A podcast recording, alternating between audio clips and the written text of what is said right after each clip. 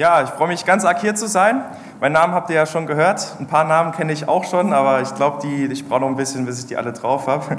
Genau, ich bin der Jonathan. Ihr könnt mich einfach duzen, beim Vornamen ansprechen, das ist voll okay. Genau, ich bin seit 1. September in Schöneich und Neuweiler und auch im Bezirk. Das heißt, ihr kriegt mich auch öfter mal zu sehen. Und ich arbeite auch noch beim Pfingstjugendtreffen mit. Da bin ich ähm, Moderator in den Hauptveranstaltungen und im Vorbereitungsteam, also die Ausarbeitung, was wir da oben sagen und was da vorkommt und so. Genau. Falls ihr das kennt in Eitlingen, äh, da bin ich dann auch. Genau. Und ursprünglich komme ich aus der Pfalz. Ich weiß nicht, haben wir ja Pfälzer da? Jawohl, super. das finde ich klasse, weil irgendwie findet man hier ganz wenige. Äh, wo kommst du her? Winterbach sagt mir was, aber ich komme aus Ludwigshafen. Genau, da ist die BASF, falls euch das was sagt. Hier ist er eher so äh, der Benzstern. genau. Aber ich freue mich ganz arg hier zu sein. Wir können, wenn ihr noch Fragen habt, gerne einfach danach auf mich zukommen. Dann können wir ein bisschen, bisschen reden. Genau. Ich bete noch kurz. Jesus Christus, ich danke dir von ganzem Herzen für diesen Tag heute. Ich danke dir, dass wir jetzt hier sein dürfen und äh, auf dein Wort hören dürfen. Und ich bitte dich, dass du uns Konzentration schenkst und ähm, dass wir einen wachen Geist haben und ich danke dir, dass du jetzt hier bist. Amen. Ja, warum bin ich gerne Christ? Ihr seht es da oben, die Frage. Ich finde es eigentlich eine ganz spannende Frage, aber die setzt einiges voraus. Und zwar das Erste, dass ich Christ bin, was auch immer das heißen mag, ja. Und das Zweite, dass ich das auch gerne bin. Bin ich gerne Christ? Als Frage. Bist du gerne Christ? Sind Sie gerne Christ? Und ich weiß nicht, wie das bei jedem Einzelnen hier so aussieht im, im Leben, was ihr erfahren habt, was ihr schon wisst und welche Emotionen auch eine Rolle spielen, wenn ihr daran denkt, Christ zu sein. Ist es für euch eher eine Aussage oder für jeden Einzelnen eher eine Aussage, ich bin gerne Christ oder vielleicht doch eher eine Frage, bin ich gerne Christ? Und wenn ich so durch die Welt laufe, dann begegnen mir ganz viele Sachen, ganz viele Eindrücke, ganz viele Fragen auch, wenn ich so im Internet schaue, wenn ich mit Leuten mich unterhalte. Und dann kommen mir Fragen, wie zum Beispiel, die Christen sind doch gar nicht so christlich. Und die Welt ist eigentlich viel zu schlecht für einen guten Gott. Wie passt das alles zusammen? Und dann bin ich ganz weit entfernt davon zu sagen, ich bin, bin gerne Christ. Dann habe ich vielleicht eher Zweifel, Will ich überhaupt Christ sein? Ich habe vor ein paar Wochen hier in Sindelfingen gehe ich ins McFit. Da gehe ich mit ein paar Leuten aus meiner Jugend immer wieder trainieren. Und da habe ich einen Mann getroffen, deswegen sage ich den Namen nicht. Vielleicht gibt es hier auch ein paar. Der eine lacht schon, vielleicht bist du auch bei McFit, weiß ich nicht. Und da habe ich einen Mann getroffen bei McFit. Und wir haben so über das Fitness geredet und so weiter. Und ich habe mir gedacht, es wäre doch eigentlich voll schön, jetzt über das Evangelium zu reden, über den Glauben. Wie kommt man aber jetzt vom Pumpen zum Glauben? Und das Beste, was man in dieser Situation machen kann, was ich immer wieder mache in solchen Situationen, ich bete. Gott schenkt eine Situation. Und ich habe mir gedacht, wow, das wird spannend. Aber keine zwei Minuten später fragt der Mann mich, was ist eigentlich, was gibt dir eigentlich Wert im Leben? Für ihn war es nämlich das Fitness. Und das war der Einstieg. Ein ziemlich guter Einstieg. Und wir haben so ein bisschen über uns über den Glauben unterhalten. Er ist Naturwissenschaftler und er hat ganz viele Argumente und Dinge, warum er nicht glaubt. Und wir haben uns so über den Ursprung unterhalten. Und da habe ich gesagt, die, die Erde oder das Universum kann, kann nicht unendlich alt sein. Ja? Und hat er mir gesagt, doch, nur weil du es dir nicht vorstellen kannst, heißt es nicht, dass es nicht so sein kann. Da habe ich gedacht, okay, alles klar, wir reden mal ein bisschen weiter. Und Irgendwann hat er mir gesagt, ich kann mir eine halbe Stunde später, ich kann mir nicht vorstellen, dass eine Person, so hat er es gesagt, eine Person das ganze Universum schaffen kann. Was habe ich ihn gefragt oder ihm gesagt? Du hast mir doch vor einer halben Stunde gesagt, nur weil du es dir nicht vorstellen kannst, kann das, heißt das nicht, dass es nicht wahr ist. Er hat gesagt, ja, okay, das war was anderes. Ja? Ähm, und da hat er nämlich genau das gesagt, ich kann mir einfach nicht vorstellen, dass Gott seinen Sohn auf die Erde schickt, der stirbt für uns? Das macht doch, das macht doch gar keinen Sinn. Das kann ich, das kann ich mir am besten Willen nicht vorstellen, das, das kann nicht wahr sein. Und das ist genau das, was die, was die Sonnhild vorhin vorgelesen hat, diese Geschichte von diesem Berater, der zu Gott rennt und sagt, Gott, sag mal, was ist los bei dir? Also das kannst du doch nicht machen. so, dein Sohn, das ist unvorstellbar, das, kann, das, das, das macht doch gar keinen Sinn. Und in dem Moment hat man eher einen Zweifel und, und nicht vielleicht eine, eine, eine, positive Vorstellung von, von Gott, wenn man darüber nachdenkt. Eigentlich, wenn ich so darüber nachdenke, macht das wirklich Sinn? Kann das wirklich stimmen? Will ich gerne daran glauben? Bin ich gerne Christ? Und an Weihnachten feiern wir, dass Gottes Sohn auf die Welt gekommen ist. Und zwar in einem menschlichen Leib, als in einer Jung, einer, von einer jungen Frau geboren. Das ist doch schon irre, oder? Und letzte Woche am Freitag hatten wir im Teamkreis uns mit der Frage beschäftigt, hatte Gott einen One-Night-Stand mit Maria? Das sind die Fragen, mit denen Teens sich teilweise rumschlagen. Ja, ist ja auch eine gute Frage. Wie ist denn das zustande gekommen? Wie kann das sein? War das so? Und gerade heute ist es extrem herausfordernd für viele Christen und gerade auch für, für junge Christen, weil wir leben in, in einem Maß in dieser Welt durch, durch äh, die ja, Medien, die wir, die wir täglich verwenden. Leben wir ein Maß in dieser Welt, wo uns, wo uns die Fragen kommen von den Leuten, die, die außen stehen, die nicht an Gott glauben. Ich meine das gar nicht böse oder kritisch, nein, sondern das ist einfach ein Zustand. Und ich merke, dass die Leute außerhalb und die Leute in unseren Gemeinden teilweise die gleichen Fragen beschäftigt. Das ist eine Chance. Das ist nicht nur schlecht oder herausfordernd, sondern das ist auch eine Chance. Und dann kommen solche Fragen wie zum Beispiel, warum lässt Gott im Menschen im Alten Testament töten, die Kanaaniter? Warum macht er das? Das kann doch nicht sein. Warum kommen so viele Menschen in die Hölle, obwohl sie noch nie das Evangelium gehört haben? Warum sollte der christliche Glaube wahrer sein als jeder andere? Kommen wir letztendlich nicht alle in den Himmel? Und so weiter. Was ist das Resultat? Vielleicht merkt ihr schon, ja stimmt, die Frage, die, wenn wir jetzt ganz ehrlich sind, dann, dann beschäftigt die mich auch. Das Resultat ist Zweifel, Fragen, ein halbherziges Christsein. Bin ich davon wirklich überzeugt? Will ich wirklich gerne Christ sein? Eigentlich nicht. Was sind aber jetzt so mögliche Gründe, gerne Christ zu sein? Wir wollen doch hier drüber reden, warum wir gerne Christen sind. Sind es andere Christen? Weil die Christen so toll sind? Freunde, Bekannte? Ist der Grund, weil die Welt so schlecht ist und ich Zuflucht suche? Sind es traditionelle Werte, die ich nur hier finde? Was sind die Gründe? Und ich glaube, alles von, davon kann, kann ein Grund sein. Ich glaube, das können schon Gründe sein. Aber ist es der Kern? Ist es die Kernbotschaft? Ist es der eigentliche Grund der Freude? Was steckt dahinter? Lass uns doch einfach mal in die Bibel reinschauen. Und ich habe hier einen Text aus Johannes 14, 1 bis 6.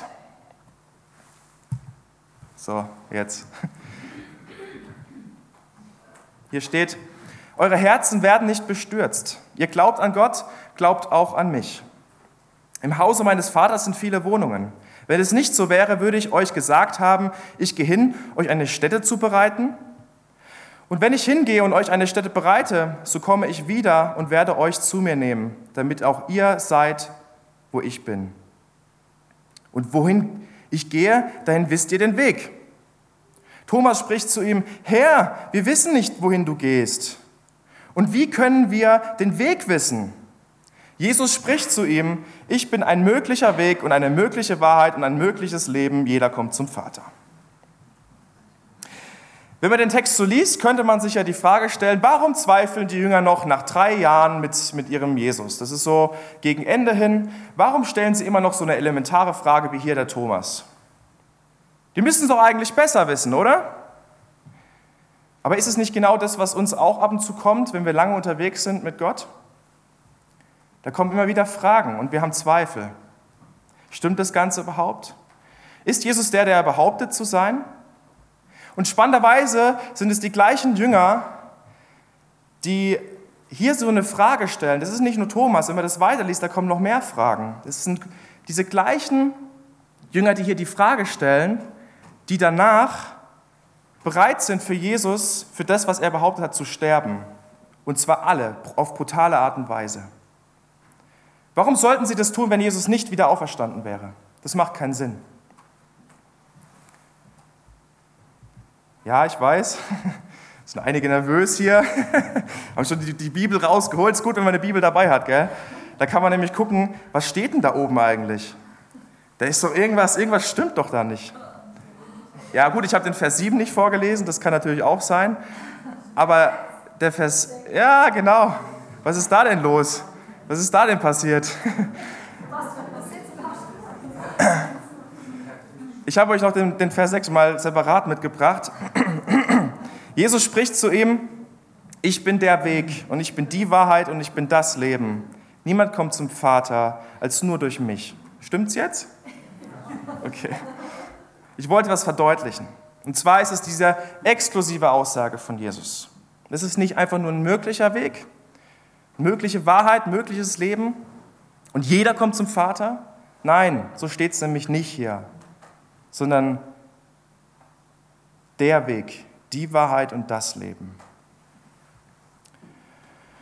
Und wenn man Menschen mit einer Botschaft erreichen möchte, dann muss man ihnen auf drei Ebenen begegnen. Und das ist Hand, Kopf und Herz. Vielleicht kennt ihr das so aus der Schule oder weiß nicht genau.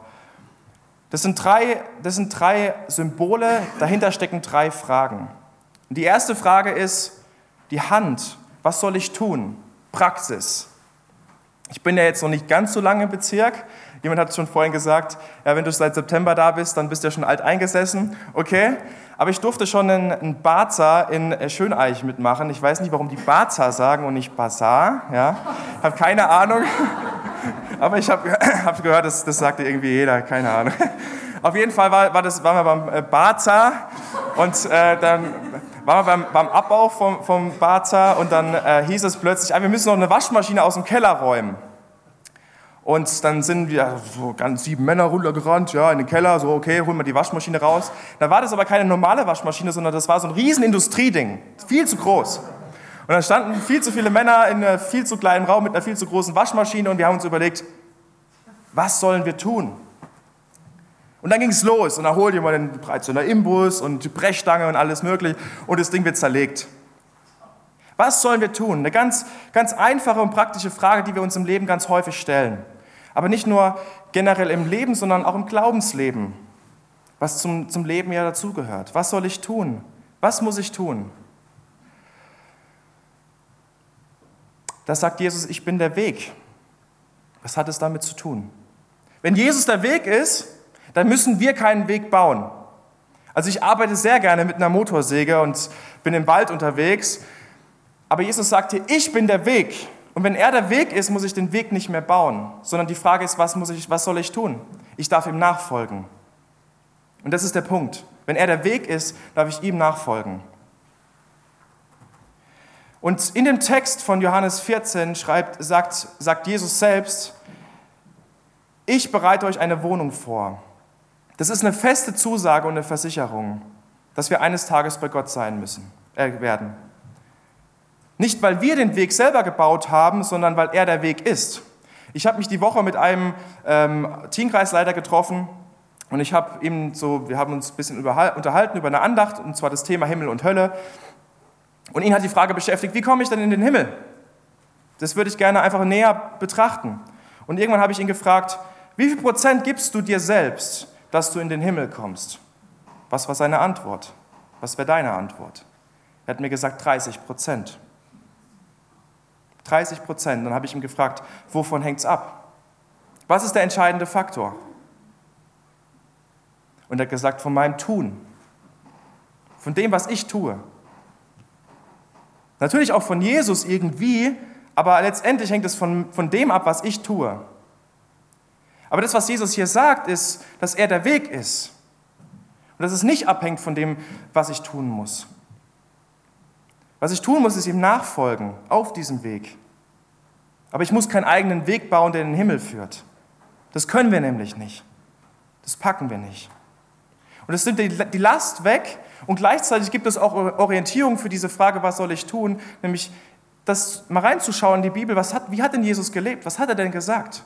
Was bedeutet das denn für mich persönlich? Und dann zu jemand die Frage zu stellen, ja, was soll ich jetzt tun? Jesus zum Vorbild nehmen. Deswegen ist meine erste Antwort, ich bin gerne Christ, weil ich verstanden habe, dass ich es allein durch mein Tun nicht schaffe, aber, aber weiß, dass was Jesus getan hat, ausreicht und er der Weg ist und ich ihm jetzt nachfolgen kann. Ich habe Orientierung im Leben und eine Sicherheit, eine Hoffnung, auf die ich hingehen kann. Das ist kein sinnloses Tun. Und das Zweite ist das Wissen. Stimmt es überhaupt? Es geht nicht nur um das Tun, sondern auch um das Verstehen. Jesus behauptet hier in Johannes 14, Vers 6, ich bin die Wahrheit. Er behauptet hier nicht zu sagen, nicht von der Wahrheit zu sprechen, die Wahrheit zu sagen, sondern er ist die Wahrheit in Person. Ist es jetzt nur eine Behauptung oder stimmt es wirklich? Keiner anderer Religionsführer oder sonst irgendwas hat, hat so eine Behauptung aufgestellt, dass er selbst die Wahrheit ist. Nur von der Wahrheit zu sprechen. Und mit dem Mann aus dem Fitnessstudio habe ich mich ganz lange darüber unterhalten, was überhaupt Wahrheit bedeutet. Was ist Wahrheit eigentlich? Und wenn man mit Menschen äh, über die Wahrheit spricht, dann gibt es äh, vier mögliche äh, Antworten. Die erste Möglichkeit ist, es gibt eine Wahrheit. Das sind die Intoleranten. Es gibt nur eine Wahrheit. Das zweite ist, die zweite Möglichkeit, es gibt keine Wahrheit. Das sind die Antiphilosophen, die sagen, es gibt doch gar keine Wahrheit, alles nur Gelaber. Die dritte Möglichkeit ist, alles ist wahr. Kennt ihr die? Alles ist wahr. Entspann dich doch mal, du mit deinem Jesus. Alles ist wahr. Das sind die Volltoleranten. Das vierte ist, und dem begegnet man leider ganz häufig, eigentlich ist es traurig. Es ist mir egal, ob es, die, ob es eine Wahrheit gibt. Und das sind dann solche Aussagen wie, ich will an keinen Gott glauben, der mir vorschreibt, was ich zu tun habe. Die einfache Aussage ist, selbst wenn es wahr wäre, ich würde es nicht glauben. Ist mir egal, ob es die Wahrheit ist. Das sind die Ignoranten. Wie gehe ich jetzt mit diesen vier Aussagen um? Die erste ist, es gibt eine Wahrheit. Da muss man fragen, ja, was ist die Wahrheit? Zum Beispiel mit Moslems. Was ist denn die Wahrheit? Was glaubst du eigentlich? Die zweite Möglichkeit, es gibt keine Wahrheit. Was antwortet man darauf? Ist das die Wahrheit? Ist die Wahrheit, dass es keine Wahrheit gibt? Das widerspricht sich. Wenn Leute sagen, alles ist wahr, uh, voll tolerant, richtig postmodern, alles ist wahr. Wenn alles wahr ist, ist auch wahr, dass es falsch ist. Wenn alles wahr ist, ist auch wahr, dass es falsch ist. Es macht logisch keinen Sinn. Wenn du an die Logik denkst und glaubst, dann macht das keinen Sinn. Wenn alles wahr ist, ist auch wahr, dass es falsch ist, also macht es in sich selbst keinen Sinn. Das funktioniert nicht. Was ist mit der vierten Antwort? Es ist mir egal, ob es eine Wahrheit gibt. Diese Leute muss man fragen, wenn es wahr wäre, würdest du es glauben? Und das war so eine Frage, die ich dem Mann aus dem Fitnessstudio irgendwann stellen musste. Wenn, wenn es wahr wäre, würdest du es glauben? Weil er hat sich ständig rumgewunden und immer versucht rauszureden. Die beharren auf ihren Standpunkt, diese Menschen. Es kann also rein logisch gesehen nur eine einzige Wahrheit geben und die Frage ist, was ist denn jetzt wahr? Und wir haben heute nicht Zeit, uns alle Weltanschauungen anzuschauen, leider nicht. Ähm, aber es gibt gute Gründe dafür, um herauszufinden, was jetzt die Wahrheit ist. Haben die Atheisten recht? Die Moslems? Die Christen? Wer auch immer. Aber ich habe ein paar Gründe dafür, dass der christliche Glaube wahr ist. Dass ich zu dem Punkt kommen kann, ich bin gerne Christ. Weil wenn ich keine Gründe habe, dann sage ich vielleicht, pff, also ich weiß, was ich, dass, dass Jesus der Weg ist, aber ist Jesus auch, also stimmt das Ganze überhaupt? Der erste Grund, den habe ich vorhin schon genannt. Die Jünger. Die Jünger, die gezweifelt haben, ob Jesus wirklich der ist, der er behauptet zu sein. Dann stirbt Jesus am Kreuz und danach hatten sie eigentlich keinen Grund mehr, dem nachzufolgen. Wir lesen sogar, dass sie die Angst hatten. Aber die gleichen Jünger waren danach bereit, alle elf waren danach bereit, auf brutale Art und Weise zu sterben. Warum sollten sie das tun, wenn nicht Jesus wirklich auferstanden wäre? Ist kein Beweis. Ich versuche nicht zu beweisen, aber es ist ein guter Grund.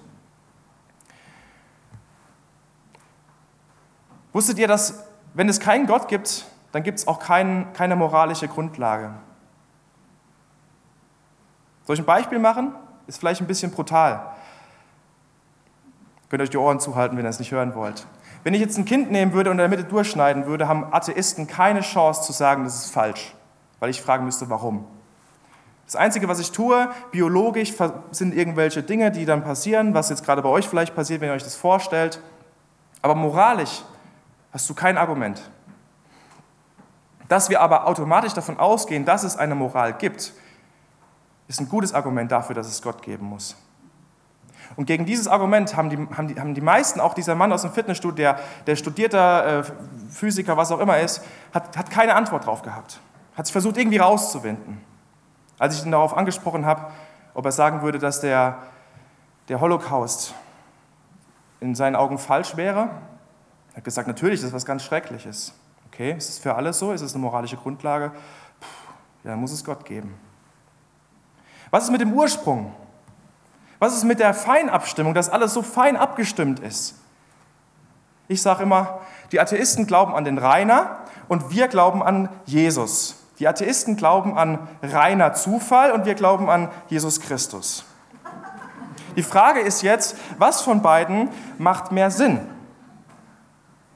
Also ich weiß nicht, der reiner Zufall, wenn man sich das mal wirklich auch physikalisch anschaut, sorry, aber das ist mir zu krass. Da ist mein Glaube zu klein, um Atheist zu sein. Die Bibel wurde über einen Zeitraum von 1500 Jahren geschrieben, mit 40 Autoren. Und trotzdem zeigt sich ein roter Faden. Das habe ich nicht mal auf sechs Seiten Deutscharbeit hingekriegt. Das sind keine Beweise, aber das sind gute Gründe dafür, dass der Glaube wahr ist. Und deswegen ist meine zweite Antwort, die christliche Weltanschauung, das, was ich in der Bibel lese, das, was ich von Jesus höre, das, was ich, wo wir gleich hinkommen, erlebe, gibt mir die besten Antworten, um mein ganzes Vertrauen ganz auf Jesus Christus zu setzen.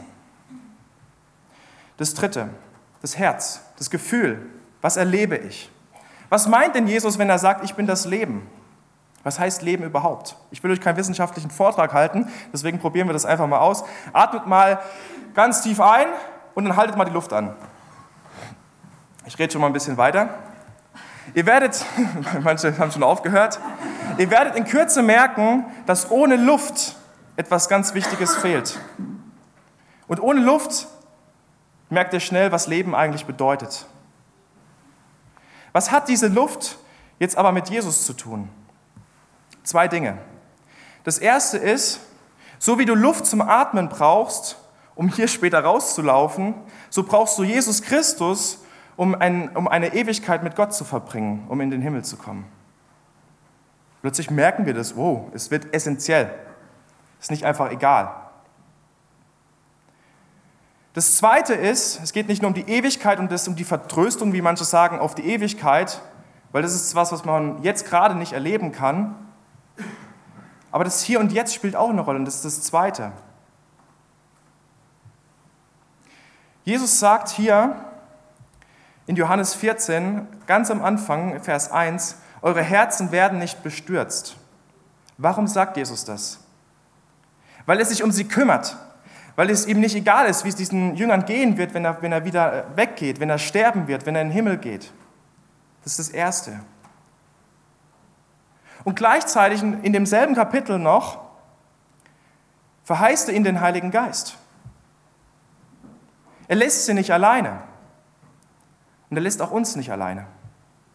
Und in den Sprachen, aus denen wir übersetzen, da ist dieses Wort für Heiliger Geist Luft oder Atem. Und jetzt merken wir, wow, Luft, Atem, habe doch auch gerade den Atem angehalten. Und ich brauche den Atem, um zu leben. Ich brauche diese Luft. Und genau das ist der zweite Punkt dass es hier und jetzt im Leben schon ist. Die Verheißung, den Heiligen Geist zu bekommen, die Luft zum Atmen zu haben, zum wirklichen Leben.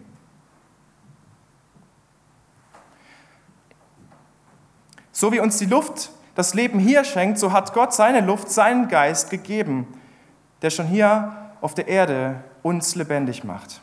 Das heißt konkret, dass wir nicht alleine sind mit unseren Alltagssorgen, mit den Dingen, die uns beschäftigen, sondern dass er dabei ist und dass er da ist und dass er will, dass wir wirklich leben.